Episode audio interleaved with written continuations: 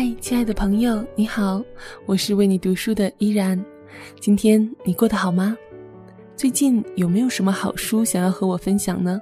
欢迎你留言给我。今天是我们有目标的人生的最后一期节目，感谢维克曼文化为我们提供的书籍资源。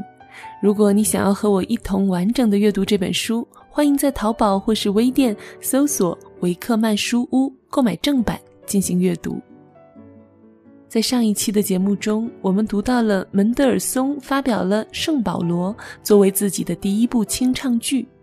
当门德尔松开始创作《圣保罗》时，需要寻找一位圣经方面的合作伙伴兼顾问，但在这件事上，他无需多想，本能地选择了自己所信任的朋友和知己，就是那位曾经的神学院学生，现在的路德宗牧师。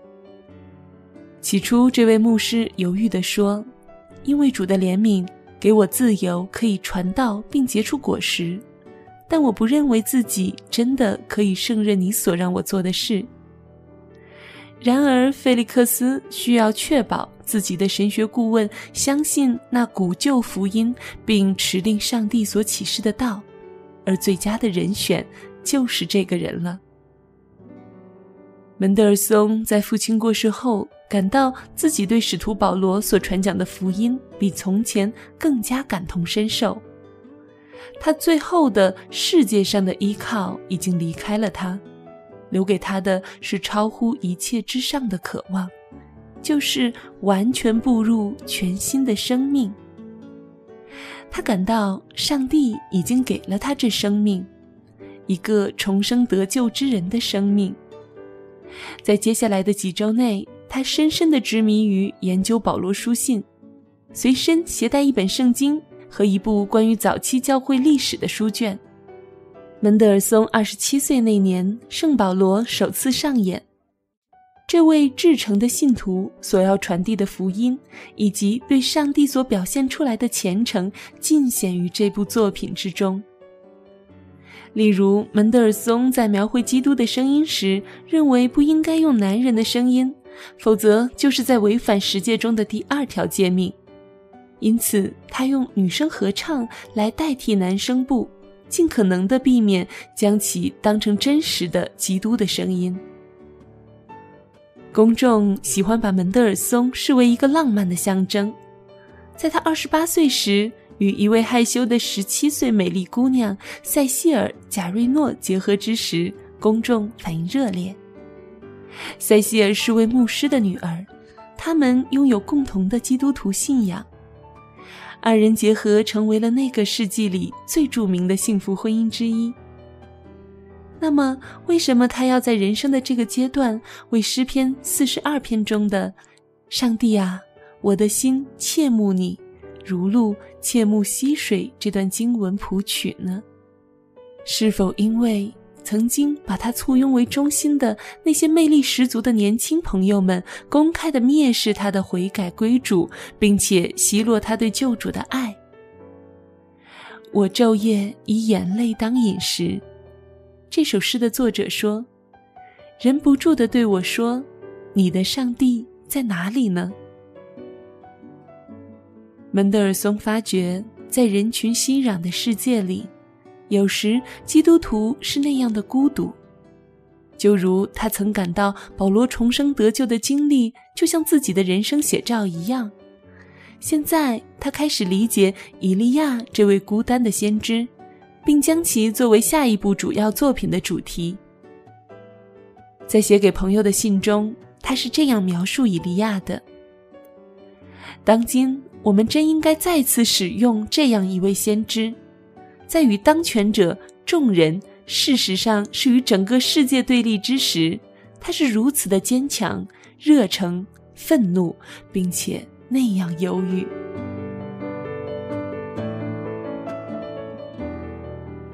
当菲列特·威廉四世登上普鲁士王位的时候，他的第一项举措就是建立国家艺术学院，并劝服了菲利克斯·门德尔松来担任音乐系主任。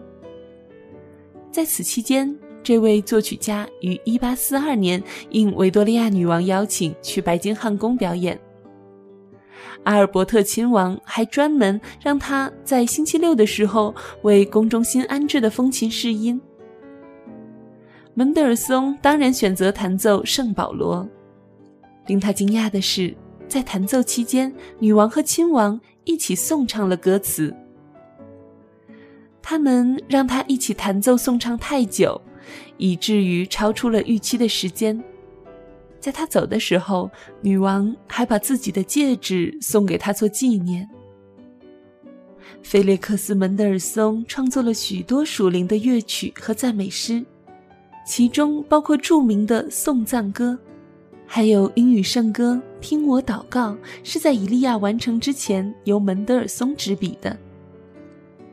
以利亚最终问世时引起了巨大的反响，但并不是所有人都很愉悦。因为门德尔松显然相信圣经的权威性及其历史准确性，这使得他为此承受了巨大的批评。他和他的牧师搭档因无视自由派神学理论而遭受公开辱没。有一个知名的评论家批评他的作品，说他是浅薄的把宗教幻想与伪善牧者的虔诚混杂在一起。门德尔松长期以来一直设法通过这种合唱作品表达圣经的世界观。在他第十次，也是最后一次到访英国的时候，朱利叶斯·本尼迪克特爵士问他最珍视的一段旧约圣经经文是什么时，门德尔松打开圣经读到：“虚空的虚空，凡事都是虚空。”在这最后一次造访英国期间。门德尔松应维多利亚女王之邀，在伦敦亲自指挥歌剧《伊利亚》。在演出中场时，阿尔伯特亲王递给他一个节目单，在上面他亲手写着：“献给这位尊贵的艺术家。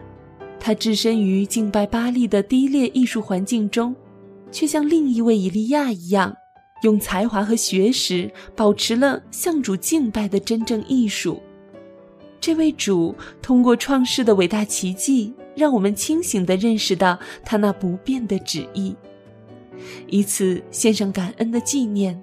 阿尔伯特，这份来自皇室的赞赏写于1847年5月，那年门德尔松正值38岁。六个月后，他在莱比锡忽然暴病。这位伟大的作曲家应验了自己的预感，英年早逝。然而，他的坚定期望是见到他的救主，并且得以进入永恒的荣耀。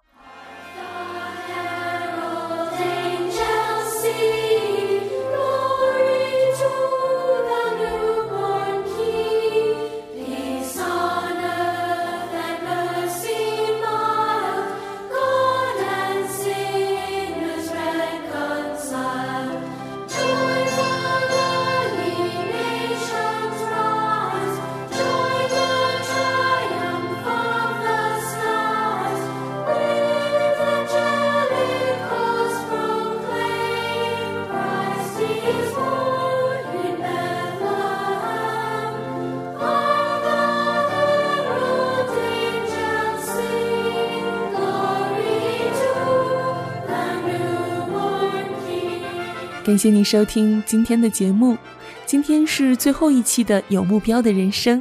感谢维克曼文化为我们提供的书籍资源，作者彼得马斯特斯由思文翻译。如果你听完这九期节目感觉有所收获的话呢，欢迎你留言给我。如果你喜欢这本书，想要阅读全本，也欢迎购买正版进行阅读。我是主播依然，喜欢我的节目，可以在新浪微博关注 NJ 依然。留言或转发本期节目，有机会获得这一本有目标的人生。